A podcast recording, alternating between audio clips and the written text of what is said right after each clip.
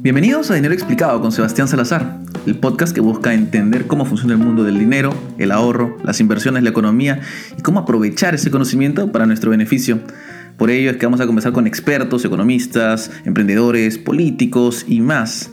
Así aprenderemos de todos un poco y mejoraremos nuestras vidas. El día de hoy nos acompaña María del Mar Vélez, CEO y fundadora de Crack the Code Perú. Ella es una ex asociada del prestigioso banco de inversiones JP Morgan. También tiene un título de bachiller en la Universidad de NYU, de New York University, en economía.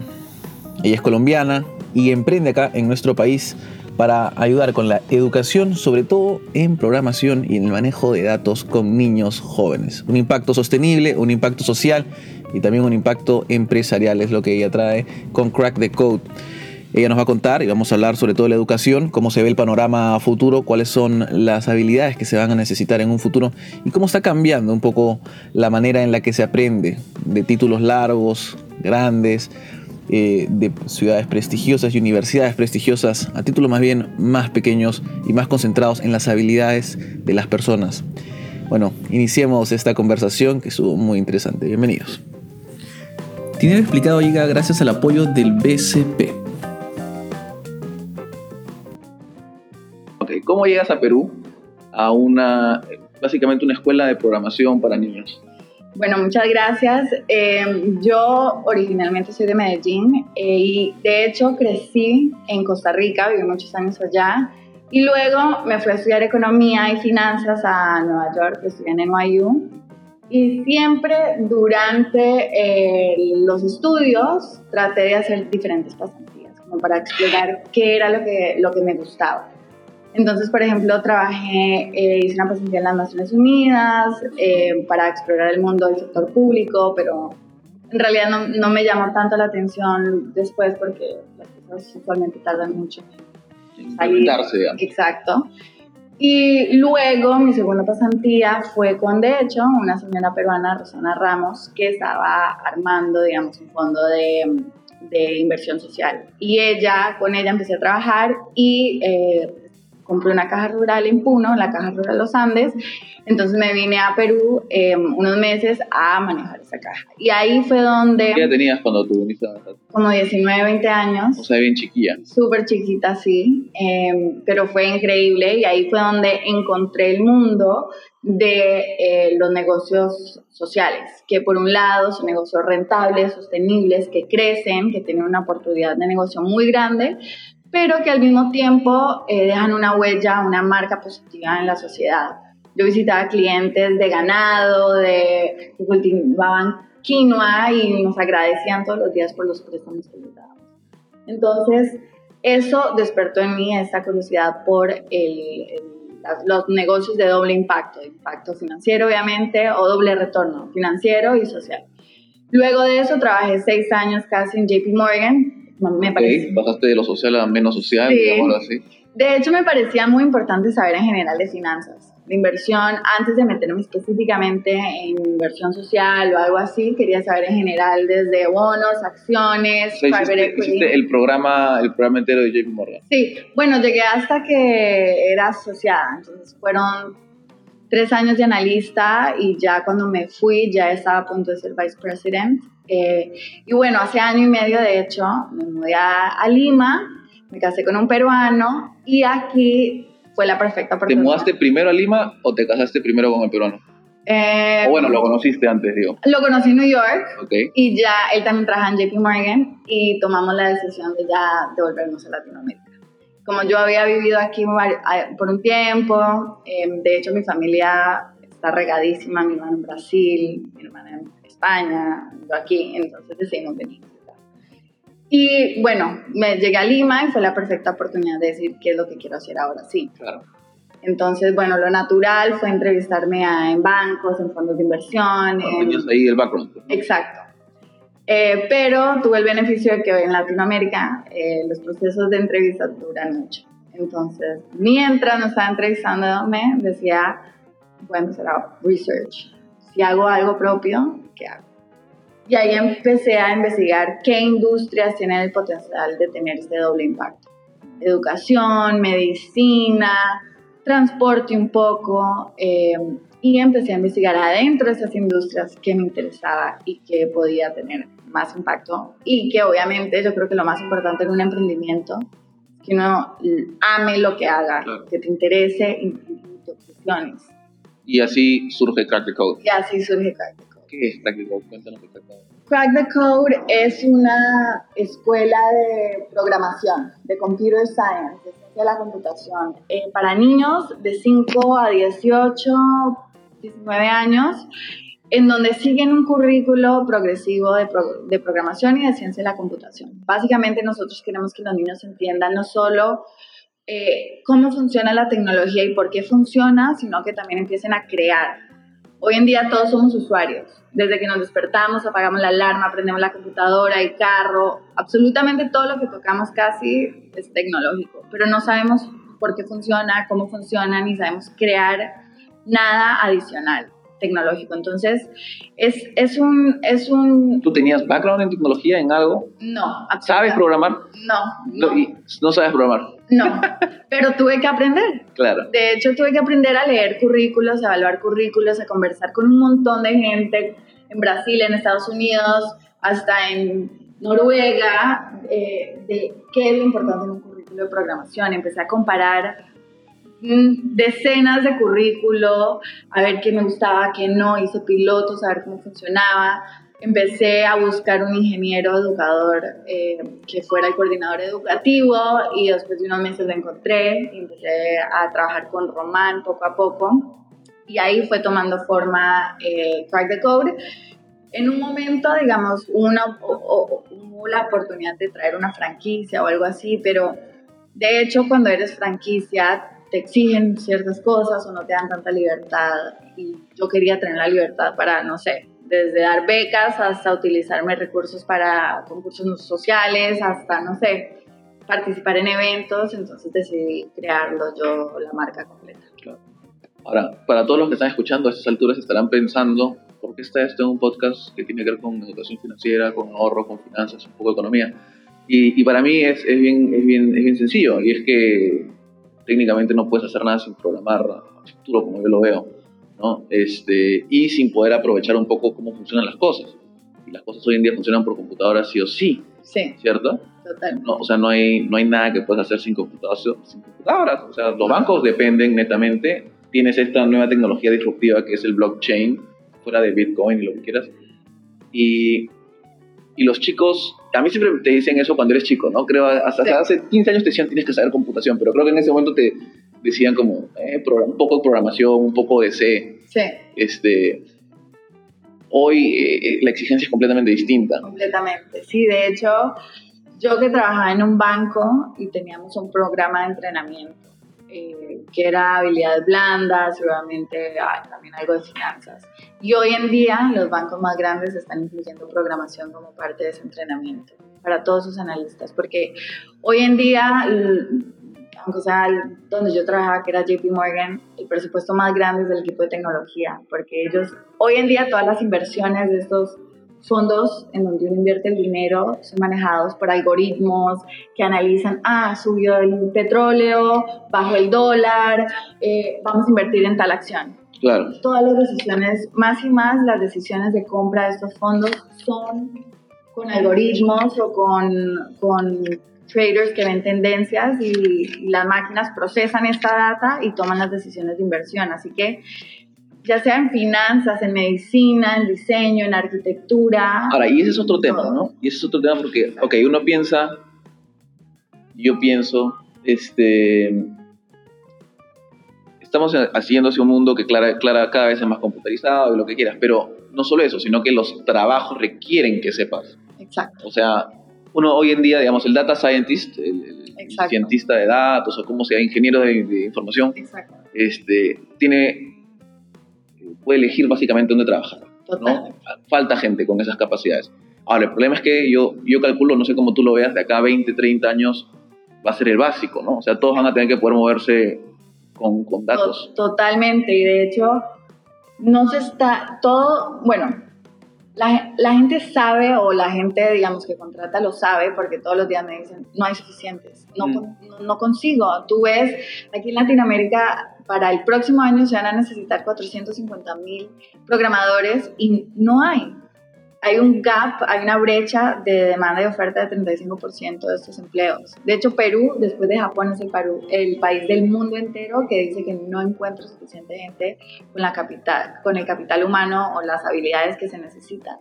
Entonces, desde ya tenemos que, que, que, empezar a, evaluar qué es lo que están aprendiendo nuestros hijos y qué es lo que van a necesitar, porque si ya hoy en día hay ese problema, no hay suficiente gente que cumple sus trabajos, en 10 años cuando se automaticen aún más las industrias, va a ser peor. Y va a haber menos trabajo para los que no tienen, ¿no? Exacto. De hecho, la semana, una, la semana pasada estaba en Europa y McDonald's en el aeropuerto ya es todo con cajeros ah, sí, Sí, y eso porque le subieron además el, el, sueldo, digamos. O sea, los cajeros tenían que utilizar, pagarles más por, por decreto y como dijeron, mejor me hago, me hago una máquina. Exactamente. Y Amazon Go en Estados Unidos ya sales de un supermercado donde no hay ni un cajero, sales de la tienda y te cobran automáticamente. Imagínense aquí cuántos cajeros de WOM, de Metro, de Totus van a ser eliminados con la tecnología. Ahora, igualito, dentro de todo en Perú estamos medio, tenemos cierta ventaja en ese sentido porque es un mercado ineficiente y es un mercado chiquito. Entonces, las cosas no avanzan como, como, podrían avanzar en el mundo. ¿no? Ahora, el problema es que tampoco podemos hacer demasiado cambiar las cosas. ¿No? Perú medio que está a, la deriva, a lo que haga Estados Unidos, a lo que haga, bueno, hoy en día este, China también, ¿no? Y todo eso, y dependemos mucho. Pero a nivel, a nivel educacional, a mí, claro, lo que pasa es que yo, yo lo relaciono esto con el podcast, para que todos los que están escuchando entiendan. Eh, porque básicamente creo que, que, digamos, el mejor activo, digamos así, que puedes tener es la educación, ¿cierto? Es invertir en ti mismo. Y, y, y cuéntame tú un poco esto porque yo entiendo que en lo que es programación, ya, por ejemplo, Google, justo leía la otra vez, Facebook, ya no, ni siquiera ven tu, tu grado universitario. Sí. ¿no? Dicen, ¿qué puedes hacer? Te entrevistan y dicen como, a ver, programa esto. Exacto. ¿no? Eh, entonces se trata de lo que puedes aprender. Y hoy en día hay muchas, eh, o sea, digamos, Crack the Code es buenísimo para niños y todo, pero hay muchas vertientes, o sea, no, y, no es muy caro. ¿Cómo, cómo, cómo está eso? Sí, mira, a mí me ha sorprendido aquí que, que aman los certificados. Y ya sea hay curso más eh, raro, no sé, de no sé, un taller de un, un, día de dos horas y quieren su certificado. Claro. Y bueno, obviamente entiendo por qué lo quieren, pero al mismo tiempo como que lo importante a mí me parece es, ¿aprendiste o no? Es así de simple. ¿Qué vas a hacer con esa inversión que, que acabas de hacer? O sea, a un empleador no le importa, a mí em, cuando yo contrato a alguien no me importa, no me importa si tiene el título del TOEFL, lo que me importa es que cuando yo hable con esa persona sea 100% fluente. Claro. No me importa para nada el título y eso es lo que está pasando en la mayoría de startups del mundo entero. De hecho, Mark Zuckerberg ni siquiera tiene un título y hoy es una de las personas más ricas del mundo. De hecho, es para, para llorar en realidad, porque creo que es el cuarto hombre más rico del mundo. Sí. Y tiene 30, ni 35, creo, 33, 34, o sea, como uno dice, como que. De hecho. Exactamente. Porque no creo una red social cuando tenía. que 20. Exactamente. este, y, y claro, y el, y no solo es él, pues no, o sea, uno piensa en él, pero hay una cantidad de gente, ¿no? Los de Instagram, los de WhatsApp, los de todo lo que hoy en día uno utiliza y, la verdad que el mundo se está yendo hacia ese lado, ¿no? Exactamente. Y eso además también da una, a mí me encanta la, la, idea de Data Science, no es lo único que hay, de hecho, hay mucho más. Sí. Ustedes hacen mucho más. Sí. Eh, y, y, la razón es porque cada vez hay más información, una manera de, de cómo se llama, de, de distinguirla. O sea, por ejemplo, hoy en día tú vas a, no sé, a, por dar el ejemplo que dice, ¿no? A cualquier supermercado o a cualquier, este, justo ya estaba escuchando que había un, una innovación en, España que se llama Samplia, okay. que lo que hacen es ponen como, como un vending machine, una máquina expendedora, que te da los samples que usualmente te los dan gratis en los supermercados. Ah. Y lo que hace es que para que tú lo tengas tienes que cargarte la aplicación y tienes que dar un feedback. Ah. Entonces te dan gratis el, la, el sample y para que puedas volver a sacar un sample después en otra máquina, tienes que dar un feedback de lo último que consumiste. ¡Qué bueno! Entonces, se generan datos, las marcas sacan más información, mejoran, y eso además lo ves con Facebook, ¿no? Y con, Google, cuando te sugieren a mí, cuando te sugieren, cuando, te dice, a mí una vez me dijo, antes de que siquiera me informó, bueno, la, aerolínea no me informó ni siquiera, pero me dijo como un día antes que mi vuelo estaba atrasado. Ah. Y yo no entendía por qué. Era, esto te digo hace, que ¿Cinco años? Sí. Entonces era, hoy en día lo que se debe saber con información es brutal y no hay gente. Sí. Y no hay gente. ¿Qué, ¿Cuál es la mejor manera para prepararse para eso? Sí, bueno, yo, a mí lo que, lo que me parece extremadamente importante es que evalúen bien qué es lo que van a estudiar y dónde, porque de hecho hasta aquí hay muchas universidades que te venden algo súper bien, pero luego si tú no ves debajo del caparazón, digamos, cómo está el currículo compuesto, qué es lo que de verdad... ¿Quién te enseña también? ¿Quién te enseña? como que muchas veces no puede ser, eh, no es, digamos, lo que te imaginas. Y, y, más y más, yo creo que con programación, aunque sea, y con otras habilidades, tú haces un trabajo, aunque sea mis entrevistas de finanzas, sí, les importaba dónde había estudiado yo, pero ahí me hacían preguntas de, para evaluar cómo yo pensaba, qué sabía, cómo evaluaba con programaciones, te dan una prueba y te dicen, haz esto. Claro. Y luego evalúan tu código a ver si es cuál es tu manera de pensar, si está limpio, si es buen código, y luego basado en eso te dicen, ok, te contratamos, o si no te dicen, no, tengas un título de Harvard o de, no sé, de cualquier universidad pública. Claro. Em, entonces yo creo que hay que siempre obviamente capacitarse continuamente, pero también ser inteligente con lo que estás aprendiendo.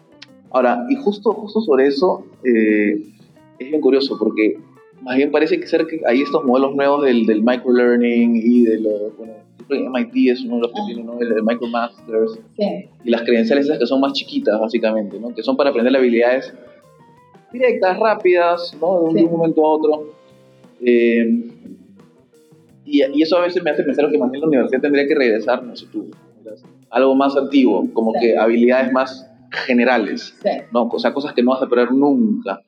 ¿no? Eh, y más bien cosas específicas para tu trabajo, cosas que puedes ir aprendiendo como alrededor de lo que ya sabes, por ejemplo, matemáticas, por decirlo. Una gran base en matemáticas te va a ayudar en la vida. Totalmente. Estadística. Exacto. Cosas así. Sí, y yo creo que lo más importante es que te enseñen a, aprender solo, porque hoy en día, por ejemplo, no sé, en mi época, creo que todavía te ponían a memorizarse en el colegio, digamos, te ponían a memorizarte en el colegio, no sé, la guerra, no sé qué, quién mató a quién, todos los detalles. Hoy en día es necesario saber la memoria. Yo creo, yo no me acuerdo y si quisiera saberlo nada más lo busco. Entonces yo creo que algo súper importante es que los niños aprendan a, a, aprender por sí solos y a construir sus propias opiniones de algo. Obviamente escoger también fuentes, qué, opinión o qué documento es válido, qué documento o qué source, qué fuente no es válido, qué opinan. Es como que a investigar y a formar sus propias eh, conclusiones de la información que les están dando. Entonces, yo siento que hay que ser analíticos y, que sí hay que evaluar bien qué es lo que están enseñando eh, los colegios, porque muchas veces te dicen, yo siendo computación, por ejemplo, en este caso particular. Cuando tú ves lo que enseñan, es Word, Excel, a buscar online. Y no es ciencia de la computación, no es programación. ¿Pero qué es ciencia de la computación en general? Mira. Porque eso varía. Sí, bueno, nosotros los humanos tenemos a nuestro beneficio la inteligencia, el, ingenio. Una computadora tiene a su ventaja la velocidad de calcular. Entonces, si combinamos a los dos, es alguien inteligente eh, combinado con la velocidad de cálculo. Entonces es el aprender a utilizar, digamos, y a crear tecnología. Combinamos los dos. Entonces, adentro de ciencia de la computación aprendes qué hay detrás info, eh, informática, por ejemplo, cómo está armada una computadora, cuáles son las partes, cómo se envían los datos, qué es código binario. Todo eso también incluye ciudadanía digital, que es el uso responsable de la tecnología tipo... Que, no, que, yo sepa, no, no conozco. Es que no es algo que te pueden enseñar en un curso o cómo, cómo sería. Bueno, justo acabamos de, nosotros estamos trabajando con Google de un curso que se llama Be Internet Awesome, sé genial en Internet. y que son cinco módulos en donde aprendes tipo desde cómo crear una contraseña fuerte hasta cómo que los niños empiecen a identificar como, como potenciales scams o como robos. Ok, fraude. Fraudes. Que te llaman, que te dicen, te ganaste, nunca postulaste, pero te ganaste. 200 Exactamente.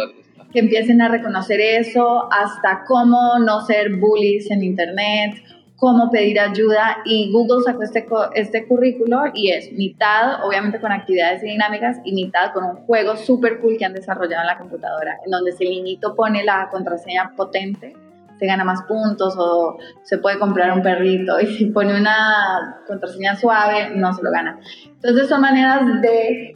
Yo creo que con los niños entre tú más le repites, le O sea, vas el hábito, dices. El hábito más se les va grabando adentro de ellos. Y otra, y bueno, otra arista de la ciencia de la computación es ya la programación en sí. La pro- y pro- pero programación hay 500 lenguajes, o sea, es como Sí. decir, eh, aprende lenguaje humano.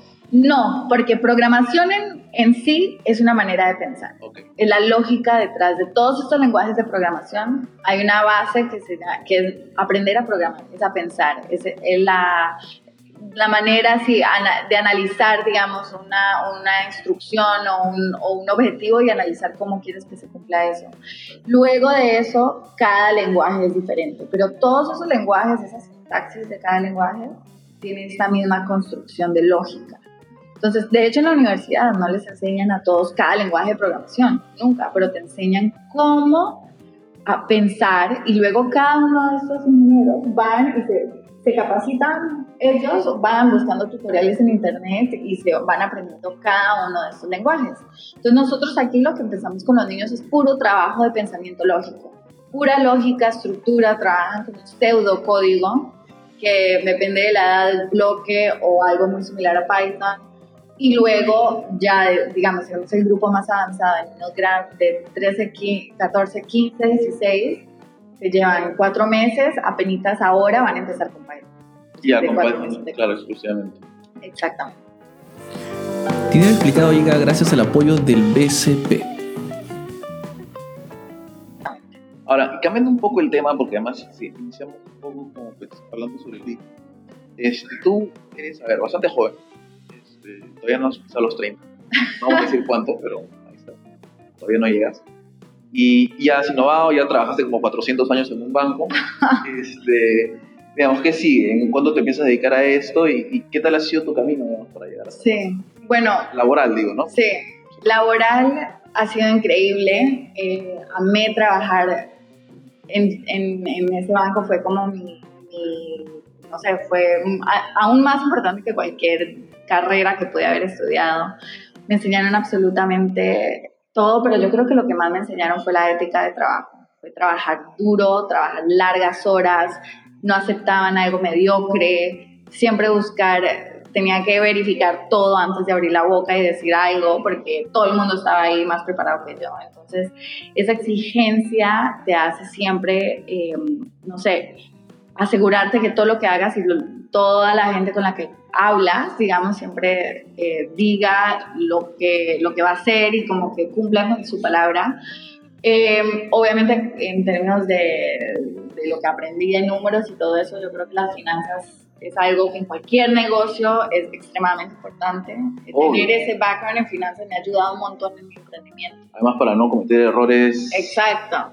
de decisión, la la importancia de las finanzas, chicos. Ex- extremadamente importante. Cada decisión que tomo, tengo el beneficio de que tuve esta experiencia, entonces me ayuda muchísimo. Entonces, yo creo que al emprender, lo más importante es la disciplina. La disciplina. ¿verdad? Sí, porque tú estás trabajando solo desde tu casa y comienzas. Estás creando algo desde tu casa. Y hay demasiado en la línea. Yo dije que no a varios empleos con buenos salarios para lanzarme a esto con todo el riesgo del mundo, a gastar dinero y a pedir dinero prestado eh, sin saber cómo iba a ser el resultado. Entonces, lo que tienes en línea es demasiado alto, entonces la disciplina es clave. Despertarte temprano, hacer todo bien hecho. Ya, Ejercicio, no ejercicio. ejercicio, claro, eso te da, respira tu cabeza. Em, yo creo que eso es eh, clave y bueno, obviamente hacer algo que te apasiona. Yo hoy en día me levanto, me da hay momentos de pánico, hay momentos de felicidad. Pero lo que te apasiona a ti acá es, es ayudar a los niños? ¿Es impacto social en sí? O sea, ¿qué, qué es? Yo creo que los dos, porque obviamente yo vengo un, de un negocio... Eh, menos eh, kid friendly, por decirlo Exacto. Y a mí obviamente yo quiero trabajar duro y yo quiero ver el retorno, yo quiero que mi negocio crezca, yo quiero poder eventualmente ganarme un buen salario, yo creo eventualmente que eso sea grande, que sea algo regional, que luego pueda, no sé, luego que alguien venga y le inyecte más capital y pueda hacer algo gigante que va a cambiar un montón de vidas. O sea, yo sí tengo un enfoque financiero, pero también quiero asegurarme de que los niños que están trabajando aquí, hasta los padres que pasan por aquí, eh, entiendan qué es lo que estamos haciendo y cambien su manera de pensar. Entonces yo creo que me apasionan esas dos cosas. Si estuviera haciendo algo, por ejemplo, una ONG a mí no me apasionaría. Claro. Porque yo sí quiero ver los resultados financieros, yo sigo métricas mes a mes. Y me apasiona obviamente ese, ese lado, pero también me apasiona cuando tengo que, por ejemplo, hablar con niños y veo cómo ha cambiado su desempeño, todo lo que han aprendido. Cómo... ¿Mejoran los niños además en el colegio y en sus vidas? Bueno, de hecho teníamos un, hemos tenido un caso, por ejemplo, en particular, que Fer, que él vino todo el verano y los papás no, no, no lo podían creer. Él había postulado una beca el año pasado en su colegio y no se la dieron y se había deprimido. Le había perdido 100% la fe al colegio eh, y al estudio empezó a venir acá y, le encantó, porque aquí aprenden de una manera diferente. Y además ve los resultados inmediatamente. Exacto. Lo que haces, dale. Exactamente. Digámoslo así. Exactamente. Entonces, ver esas cosas me motivan y me inspiran y me bueno, sea que funciona y termina siendo increíble o no, ya de por sí veo todos los resultados que, tenido ahora. Una cosa que suelo preguntar es, eh, digamos ya, que tú ahora estás, digamos, sola, pero eh, en JP Morgan seis años, antes con, cuando te viniste a, trabajar a Puno. Sí. Este, y algo que siempre pregunto es por, por los mentores un poco. O sea, ¿cómo, o sea, ¿cómo has, has, tenido alguien que te haya guiado, alguien que no te haya guiado? ¿Te guías por ejemplo? ¿Hoy cómo haces? Sí. Bueno, yo creo que mi mentor siempre ha sido mi hermano mayor. Eh, él tiene una carrera, yo creo que, que que la mía y hoy en día tiene de hecho un fintech, el fintech más grande de toda Latinoamérica en Brasil, se llama Nubank. Em, y él, bueno, también fue a Stanford undergrad, banco. Ah, o sea, sí, pero Achievers, sí. sí. Y él, obviamente, bueno, me lleva siete años, siempre, cada decisión que yo tomaba en mi vida, obviamente siempre la he consultado con él. Eh, y hoy en día él emprendió, él también empezó ese banco 100% solo y, yo también luego decidí emprender y obviamente cada decisión, si tomo capital o no, si crezco tal cosa, si, si, no sé, tomo un préstamo o no, yo puedo tomar mi decisión, pero siempre ayuda comentárselo a alguien que ha pasado por lo mismo. Entonces yo creo que mi mentor más eh, latente, digamos, a través de mi vida ha sido él. Y siempre, digamos, tener el apoyo de, la familia siempre muy importante. ¿Una familia grande o una familia chica? Chica, somos cinco, bueno, somos tres hermanos. y los dos papás. Bueno, y ahora vamos a ir con las preguntas hacia el final, que son las preguntas rápidas, dentro de todo. Están por acá. A ver. ¿Qué tipo de cosas haces hoy en día? ¿Placer culposo o que sea una pérdida de tiempo completa? Netflix. Netflix. Amo. mi, placer culposo siempre. ¿Cuál, qué ves? Ay, no sé, amo los shows de españoles, que hay muchísimos. en, en tu vida hasta ahora, por lo menos, que eres bien joven, pues tampoco, no sé si esto, pero de todas maneras voy a preguntar, ¿cuál es la frase que más te ha marcado? La idea, la frase, el concepto. Em, yo creo que, que la educación em, es como el camino de las oportunidades si, o, y hasta en la programación es el lenguaje de las oportunidades. O sea, si sabes algo, te educas, ya sea tú solo, eh, tus oportunidades se van a multiplicar por eso, ¿A quién admiras más y por qué? Em, ¿A quién admiro más?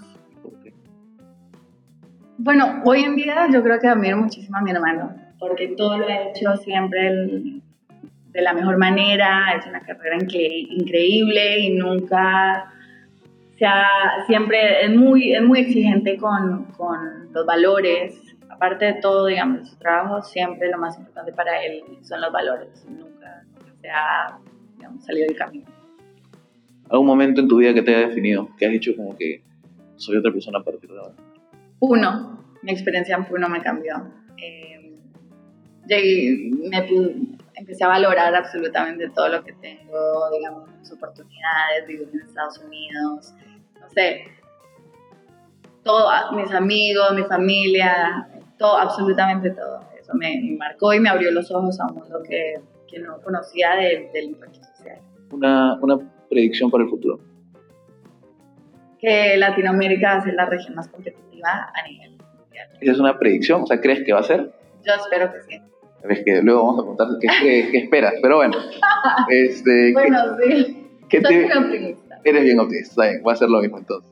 ¿Qué te hubiera gustado saber cuando eras, cuando eras chiquita? ¿Qué me hubiera gustado saber?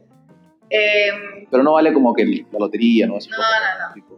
Me hubiera gustado no ser tan exigente conmigo misma. O sea, que yo siempre soy muy exigente conmigo misma y algunas veces, no sé, absolutamente nunca faltaba clase. Algunas veces puedes, puedes tomarte tus espacios. Ese era mi político. Exacto. Este, ¿Qué crees que tú, digamos, acá 40 años, cuando Crack the Code sea la única escuela de programación del Perú, este, o acá, cuando luego retirarte ya con nietos, digamos, si es lo que quieres, este, ¿qué crees que te, que te dirías tú en ese entonces a ti ahora? Sigue remando, sigue remando, todo vale la pena. Muchísimas gracias por esta entrevista. Voy a ver cómo lo puedo pagar. Acá está.